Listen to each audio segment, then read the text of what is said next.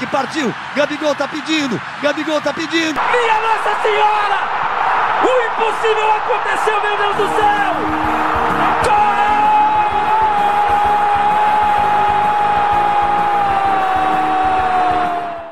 Alô, ouvintes do podcast Nos Acréscimos. Eu sou o Bernardo e hoje o assunto vai ser uma continuação do último podcast da Champions League. Dessa vez a gente vai falar dos confrontos das quartas de final que já estão definidas e vão ser nessa semana. E eu tô aqui com o Davi, a Stephanie e o Vinícius. Fala aí, galera. É, hoje a gente vai ver aí os confrontos das quartas de final da maior competição. Todos nós ansiosos para saber quem vai vencer. E aí, galera, beleza? Finalmente a fase final da Champions chegou, toda em Portugal. Vamos aqui discutir um pouco quem, quem que acha que passa, quem que acha que fica pelo caminho. E aí, galera, beleza? Já deu para sentir um pouquinho da expectativa, né, criada em cima da Champions League e agora que começou a que vai começar as quartas, um formato diferente. Então tem tudo para dar bom, hein? Isso aí, então eu vou começar aqui com o time Sensação, que é, vai fazer parte do primeiro confronto, já nessa quarta-feira, que é a Atalanta, Aqui a gente não vai poder falar muito tempo para não encher muito podcast, então se você quiser saber mais sobre esse time, vai lá no nosso Instagram que tem um GTV completinho. Mas resumindo, a Atalanta foi a terceira colocada no campeonato italiano, com o melhor ataque da competição, 98 gols, sendo 115 na temporada completa em todas as competições. Esse time teve nos últimos 20 jogos só uma derrota, que foi na última rodada agora para a Inter de Milão, e é a primeira vez que eles estão participando da Champions League, já estão fazendo história. Eles conseguiram passar da fase de grupos, mesmo perdendo os três primeiros jogos e empatando o quarto contra o Manchester City. Eles ganharam os últimos dois e conseguiram se classificar em segundo no grupo. Aí chegaram nas oitavas de final, pegaram o Valência eles meteram 8 a 4 no agregado, 4 a 1 e 4 a 3. Mas para essa partida agora contra o PSG, eles vão ter alguns desfalques. O principal deles é o Tite, que está com uma depressão e teve que voltar para o país de origem. Ele, por sinal, fez cinco dos oito gols contra o Valência. E o que a gente pode esperar da Atalanta é um futebol muito ofensivo, mesmo jogando no 3-4-1-2, como a gente sempre vê nos últimos jogos. O elenco tem muita rotatividade por causa da mentalidade do Gasperini, que ele ele tenta adicionar o máximo de intensidade em todos os jogos, todos os lances, todos os, os confrontos possíveis. E o time, que é cheio de gente não muito conhecida, mas mesmo assim consegue render muito porque eles conseguem se encaixar no esquema que ele impõe. O Papu Gomes, por exemplo, bateu o recorde de assistências em uma temporada na Série A, no Campeonato Italiano. Ele deu 16 assistências. E sem falar nos 98 gols que eu já citei aí. O que, vocês acham da Atalanta, galera? Então, eu acho que a Atalanta é, vem surpreendendo desde a última temporada com, com um bom futebol, se classificando para a Liga dos Campeões, né? Essa que foi a primeira edição dela. E continu, conseguiu se manter é, em um patamar elevado de futebol. Brigou pelo título italiano até um certo ponto. Como você disse, o melhor ataque do campeonato italiano conseguiu chegar nas quartas da Liga dos, da Liga dos Campeões. E eu acho que a Atalanta, nesse momento, mesmo tendo bom futebol, futebol super ofensivo, de é, muita intensidade, ela tá, ela é um franco tirador nesse momento. Ela não tem nada a perder, então eu acho que ela vai para cima mesmo, sem medo de jogar, porque qualquer coisa que vier agora é lucro. Se sair agora, é uma campanha histórica de ter chegado nas quartas de final na sua primeira participação. Se avançar, melhor ainda, né? Tá brigando pelo título, chegar na semifinal, podendo chegar na final ainda. Enfim, eu acho que a Atalanta não tem nada a perder. Então, eu concordo muito com o que o Vinícius disse. A Atalanta realmente não tem nada a perder, já está fazendo história em ter chegado nas quartas. E, por exemplo, ficar um pouco do que o Bernardo falou sobre o técnico conseguir encaixar um estilo de jogo ofensivo, mesmo na formação, o time marcou 115 gols na temporada e com isso ele conseguiu 78 pontos no campeonato italiano, né? Por mais que seja um campeonato é, que a Juventus sempre ganha, não tem muita competitividade, é, é um time que conseguiu chegar em terceiro lugar E não só nessa temporada, desde a temporada passada vem brigando para ficar em cima no topo do campeonato italiano. É, lembrando que a Atalanta não é um time de grande expressão assim na Itália, né? É, já caiu até para a Série C, não tem nenhum título italiano, apenas uma Copa da Itália em 1962, 63 por aí. Então, com certeza é o azarão da Champions, mas vem jogando muito tá com mais ritmo que o PSG e pode surpreender. E eu vou falar agora justamente do adversário da Atalanta, o Paris Saint-Germain, que muitos consideram dos favoritos para vencer o título da Champions. Nesse período de pandemia, o time da França ficou quatro meses sem atuar e perdeu um pouco do ritmo. Mas mesmo assim, depois da volta do futebol, o time venceu quatro das suas cinco partidas, além de um empate. Teve a vitória por 9 a 0 contra o Le Havre, 4 a 0 contra o Celtic, 1 a 0 contra o Saint-Étienne, 0 a 0 contra o Lyon e 1 a 0 contra o Sochaux. Nessas partidas pós-volta do futebol, o time conquistou dois títulos: a Copa da França em cima do Saint-Étienne e a Copa da Liga, da Liga Francesa em cima do Lyon. No time do PSG, vale a pena destacar vários jogadores o goleirão Navas, a dupla de zaga brasileira Marquinhos e Thiago Silva e Mbappé. Mas o protagonismo mesmo fica com ele, menino Ney. Sim, o nosso brasileiro vem jogando muito e se vencer a Champions tem grande chance de ser eleito o melhor jogador da temporada. A provável escalação do PSG para o jogo contra a Atalanta, dia 11, às 4 horas é Navas, Kurzawa, Thiago Silva, Marquinhos e Baker. Guié, Paredes e Draxler, Mbappé, Neymar e Icardi. Lembrando que Mbappé tinha sofrido uma lesão e parece que vai para o jogo, mas caso não vá, Herrera deve ser seu substituto. E o que pode se esperar do PSG é uma proposta de jogo ofensiva como sempre, passando muito pela dupla de ataque Neymar e Mbappé. Eu acho que o time tem que tomar cuidado com os contra-ataques, pois a Atalanta deve abusar pelas laterais, posição que o PSG carece um pouco. E aí, o que vocês acham, Stephanie, Bernardo e Vinícius? O PSG é favorito contra a Atalanta? E o que esperar do menino ou adulto Ney? Olha, eu prefiro acreditar que é favorito, viu? Torcendo aqui pro adulto Ney, porque menino já deixou de ser faz tempo. É... Mas enfim, finalmente o PSG conseguiu superar a maldição das oitavas, né? Aí a equipe francesa chegou às quartas com um desfalque importantíssimo do Marco Verratti e ainda não sabe se vai poder contar com o Mbappé, né? Que ele está se recuperando de lesão, mas já treinou com bola, então tudo indica que vai a campo. Além também do Di Maria, que ele está suspenso, né? Então são desfalques que vão fazer falta, é, sem contar também que carece um pouco de ritmo de jogo. É, então eu colocaria o PSG como pouco favorito.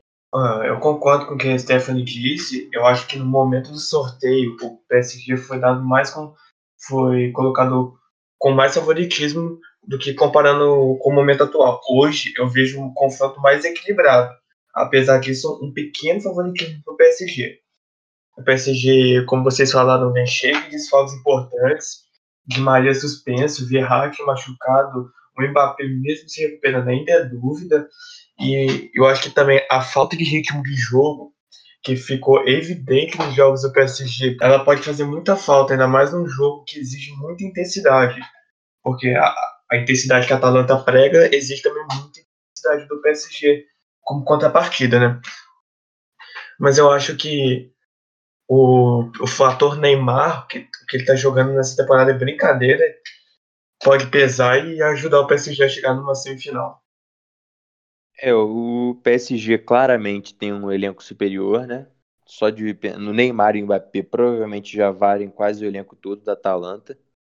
Mas mesmo assim, principalmente por ser jogo único, eu acho que é difícil de apontar um favorito. Porque jogo único são 90 minutos, um tiro curto ali, qualquer coisa pode acontecer. E o PSG está numa grande temporada, já ganhou três títulos aí, né? Ganhou o triplete nacional, que é a Liga, a Copa da Liga e a Copa. E está atrás agora do quarto, que é, vai ser o primeiro título da história caso se concretize esse sonho. E dos cinco grandes campeões nacionais das, das grandes ligas europeias, só o PSG e o Bayern continuam vivos na competição. O Liverpool já foi eliminado, a Juventus foi eliminada e o Real Madrid foi eliminado também. Ou seja, o PSG tá, vai com tudo ganhar o primeiro título, mesmo com os desfalques. Eu acho que o Neymar vai ter que botar o jogo no bolso. Ele está jogando muito e tem a capacidade de fazer isso. Mas outro fato também é que a Atalanta não vai deixar passar assim fácil, não. Então, o time que eu vou falar né, é o RB Leipzig, o time alemão que tem carregado o nome de azarão desde a fase de grupos, por ter ficado em primeiro lugar e avançado para as oitavas num grupo que tinha Benfica, Lyon e Zenit. Continuou fazendo jus ao nome após eliminar o atual vice-campeão nas oitavas, Tottenham, com duas vitórias. Agora, o RB Leipzig vai enfrentar, vai enfrentar um time que tem tradição na competição, porém nunca conseguiu levantar a orelhuda. O time alemão possui o técnico mais novo das quartas, mas que tem um currículo no comando do time que é de se admirar e não demonstra falta de experiências aos 33 anos. Implantou um estilo ofensivo no time, o qual se detentou da melhor média de gols da breve história da RB, com 2,3 gols marcados por partida na Bundesliga, não deixa mentir. O desempenho na Bundesliga demonstra características de um time muito regular.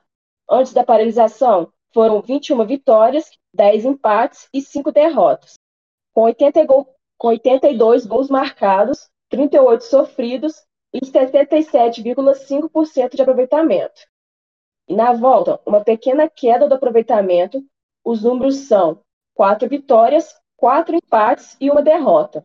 Com 21, gol mais, com 21 gols marcados, 11 sofridos e 59,2% de aproveitamento.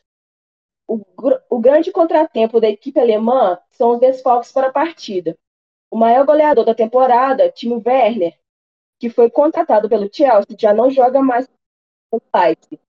Seu segundo maior goleador, o austríaco Marcel Sabitz, com 16 gols, que sofreu um estiramento no joelho no dia 20 de junho, penúltima rodada do campeonato alemão. Além dele, há desfalque também na área defensiva e o zagueiro Marcel Haustenberg também se contundiu. Claro que se tratando de um jogo único, uma zebra pode acontecer, mas se o técnico do Leipzig conseguir implantar seu jogo conseguindo furar a excelente defesa do clube espanhol e segurar os seus rápidos ataques, há uma enorme chance do time passar. Concordam, meninos? É, esse fato que a Stephanie falou é interessante, né? Eles, eles decaíram um pouco na volta da quarentena, o aproveitamento caiu quase 10%. Ainda tem o desfalque do Timo Werner, que certamente é o maior desfalque que poderia ter, independente da, de qualquer lesão e tal. E o Haustenberg e o Sabitzer com essa preocupação aí também seriam grandes desfalques também. O Sabitzer é o capitão da equipe, o Haustenberg teve, esteve presente em várias seleções da Bundesliga, da seleção da temporada. Mas o Leipzig é um time que, além de ter um técnico jovem, que é o Julian Nagelsmann, eles têm bons jovens, né? Tem o Pamecano e o na zaga, tem o Dani Olmo, tem o Nkunku, e é a melhor temporada da história do clube, né? E dependendo do que o Atlético propor, porque também a gente sabe que o Atlético é um time que encaixa nesse jogo único, o Leipzig pode ir para cima também. É, outro azarão, né? Como o Atalanta, o Leipzig chega aí desacreditado, mas como o Bernardo falou, é um ótimo time com muitos jogadores jovens. E eu acredito no Leipzig que pode fazer uma boa partida apesar de eu achar que quem leva é o Atlético de Madrid. É, o Atlético de Madrid que sempre é um pouco subestimado, né? Nunca está entre os favoritos, mas sempre chega ali, já chegou até na final, ou então na semi, sempre chega perto. Então eu acredito no Atlético de Madrid. E eu digo mais, acho que o PSG passa e vai ter dificuldade para enfrentar o Atlético de Madrid, caso passe também. É, eu concordo com o que vocês falaram, que o time do Leipzig tem um, é um ótimo time, um time muito jovem, boas promessas do futebol europeu, principalmente. Mas eu acho muito difícil passar pelo time do Atlético Madrid. Eu acho que esse formato de jogo único favorece, favorece ainda mais o estilo de jogo do Atlético.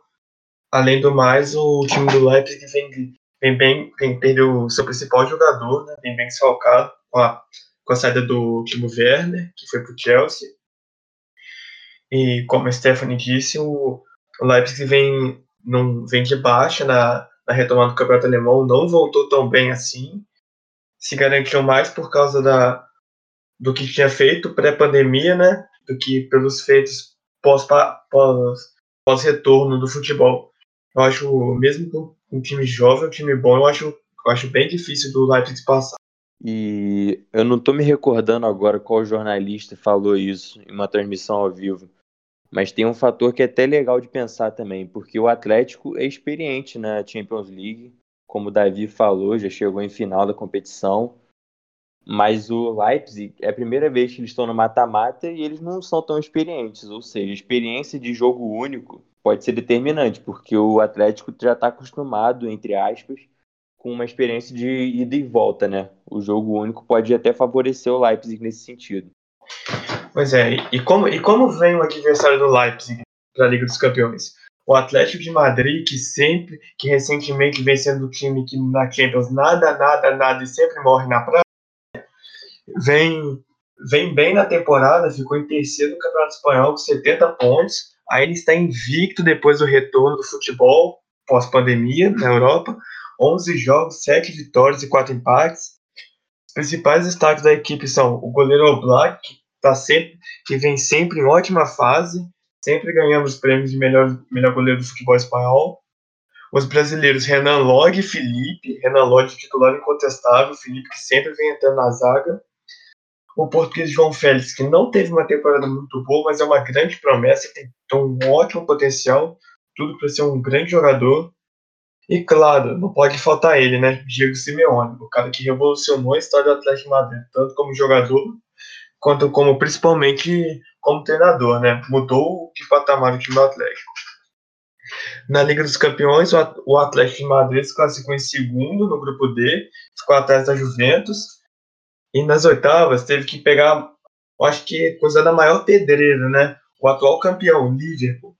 E o Atlético fez bonito, ganhou os dois jogos. 1x0 no Wanda Metropolitano e 3x2 em, em Enfield, virando, virando um 2x0 plena prorrogação. Mas o time do Atlético vem com desfalques importantes. O zagueiro Versálico e o atacante Angel Correia, ambos com Covid-19. Eles já estão de quarentena e não foram nem para Portugal se juntar ao elenco que vai disputar essa fase final da Champions. E o Atlético deve vir a campo com Oblak no gol, Arias, Savic, Jimenez e Renan Lodge na defesa. No meio com Coque, Herrera, Saul e Ferreira Carrasco. E no ataque, Llorente e Diego Costa. E aí, gente, se vocês acham que o Atlético vai conseguir passar com tranquilidade no Leipzig ou vai ter trabalho?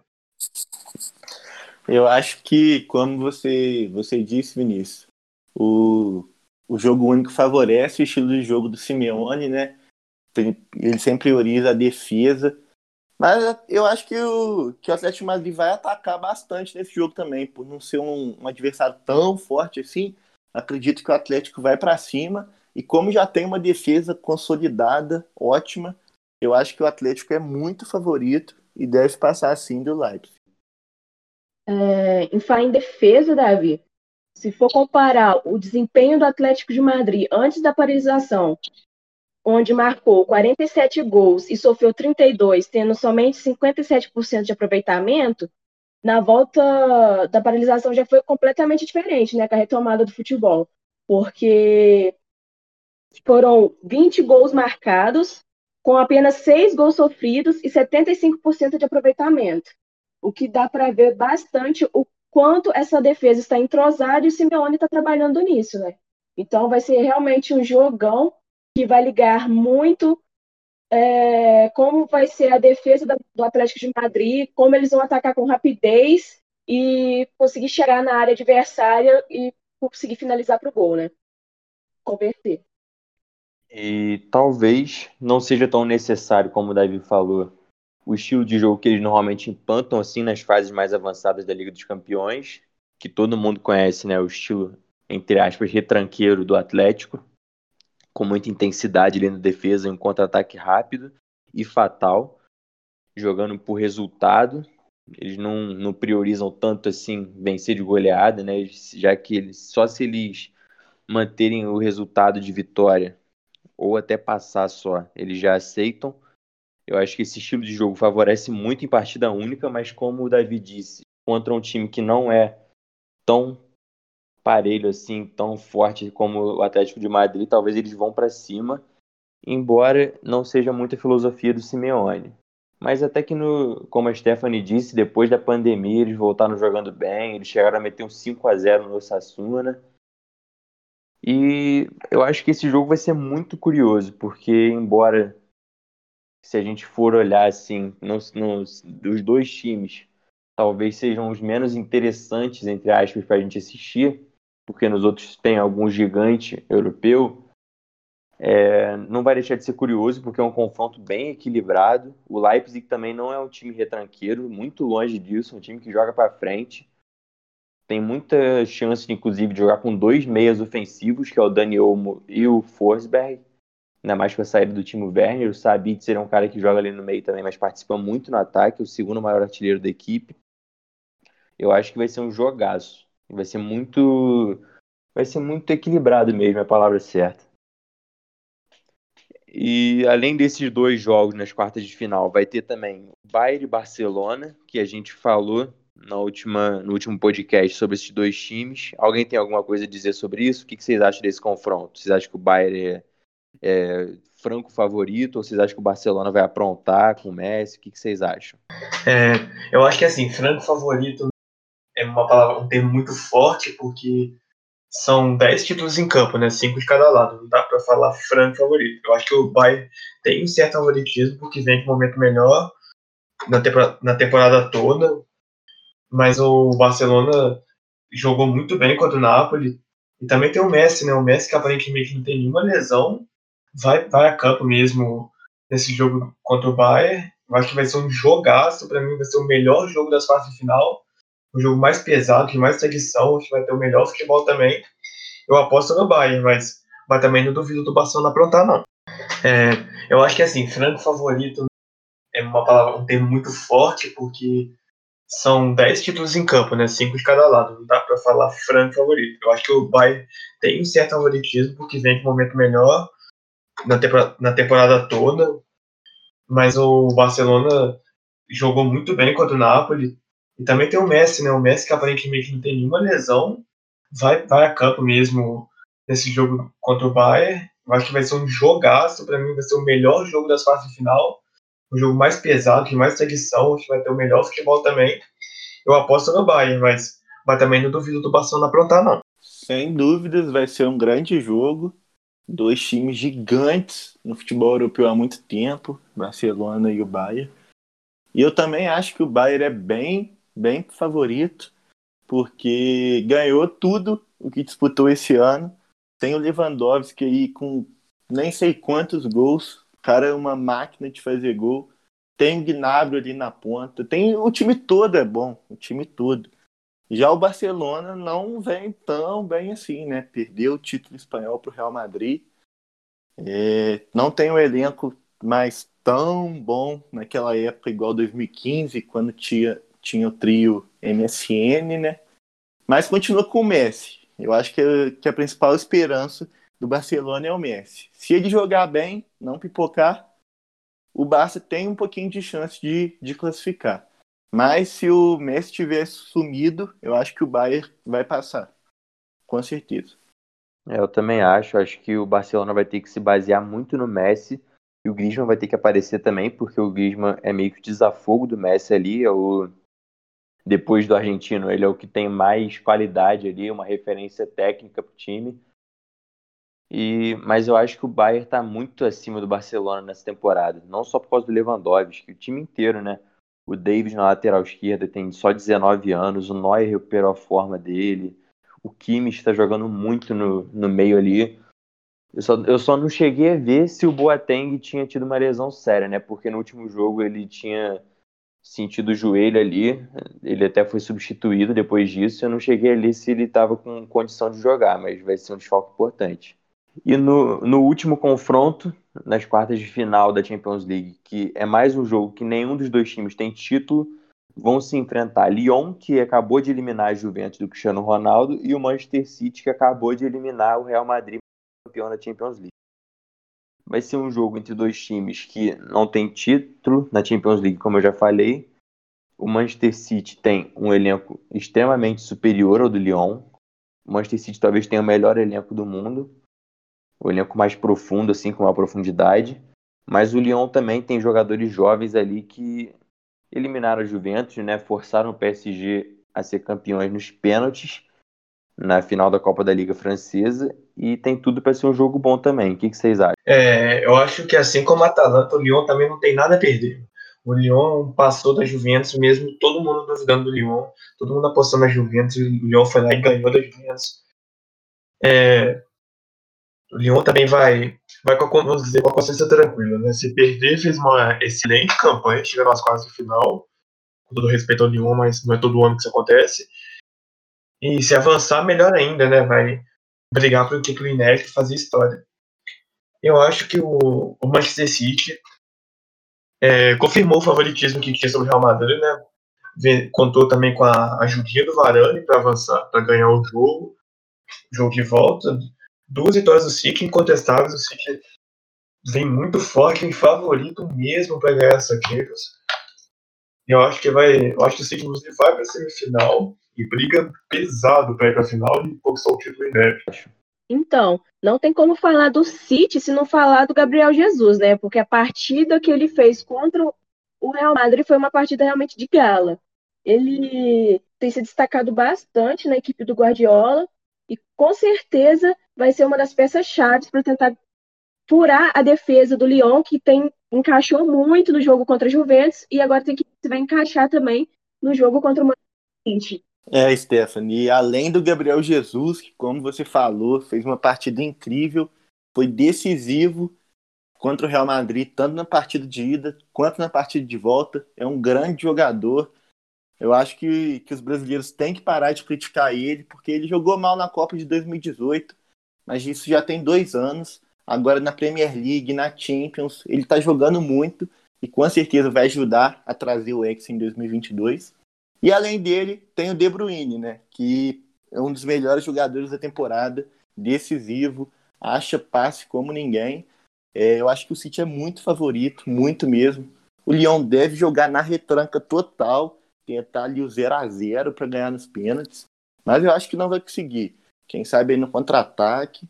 É isso, esses são os confrontos das quartas de final da Champions League. E agora, para encerrar rapidinho, Fala aí, Stephanie, quem você, como é que você acha que vai ser o caminho da Champions League? Como é que você acha que vai ser semifinal, a final e o campeão? Então, eu acho que o lado da chave que tem Bayern de Munique, Barcelona, Lyon e Manchester City, o City vai para a final. Mas assim, um jogo muito truncado contra com o Bayern de Munique, que são as duas equipes europeias que têm jogado muito. Então, acho que é até difícil falar quem ganha ou não esse jogo é só ver para crer mesmo. E no outro lado da chave, eu vou ser um pouco clubista e vou de PSG. E você, Davi, quem que você acha que vai passar? Eu acho que o Bayern passa do Barcelona e o City passa do Lyon. E do, do outro lado, eu acho que o Atlético de Madrid vence o Leipzig e o PSG vence a Atalanta. Então, de um lado fica o Bayern de Munique e o City na semifinal. Eu acho que o Bayern passo para a final. E do outro lado, Atlético de Madrid contra o PSG. Eu acho que o PSG passa. Então minha final é Bayern de Munique e PSG. E eu queria que o PSG ganhasse por causa do menino Ney, mas eu acho que o Bayern vai ser o finalista. Portanto, minha final é Bayern e PSG com Bayern campeão. Você, Vinícius? É, eu acho que se que Leão passa o City, Barcelona e Bayern mesmo eu achando que vai ser um jogo um pouquinho mais do, da Bayern, aí do outro lado, PSG Atalanta vai ser um jogão, acho que passa PSG, o menino Ney vai brilhar. É, Atlético Madrid Leipzig, Atlético Madrid passa. Aí na semifinal, City, ba City Bayern, eu acho que vai passar o City. E do outro lado, eu vou. Menino Ney novamente vai ser decisivo. Vamos ter na final City PSG com Neymar brilhando e PSG campeão pela primeira vez. Bom, eu não vou falar muito que eu concordo com o que o, o Vinícius falou. Eu acho que vai ser exatamente assim. As semifinais vão ser PSG Atlético e Manchester City Bayern, final Manchester City PSG, PSG campeão com menino Ney, melhor do mundo. Então é isso, galera. Agora o que falta pra gente é esperar os jogos que vão acontecer dia 12, 13, 14 e 15. Aí depois vai rolar a semifinal e então a grande final. Siga a gente no nosso Instagram, nos Acréscimos Oficial. Lá a gente solta vários conteúdos, inclusive a gente vai fazer cobertura dos jogos da Champions League que faltam. E no mais é isso. Obrigado, galera, pela presença de vocês. O papo foi bom e vamos esperar os jogões. Um grande abraço. E lembrando, galera, que a equipe nos acréscimos é hashtag vai menino Ney.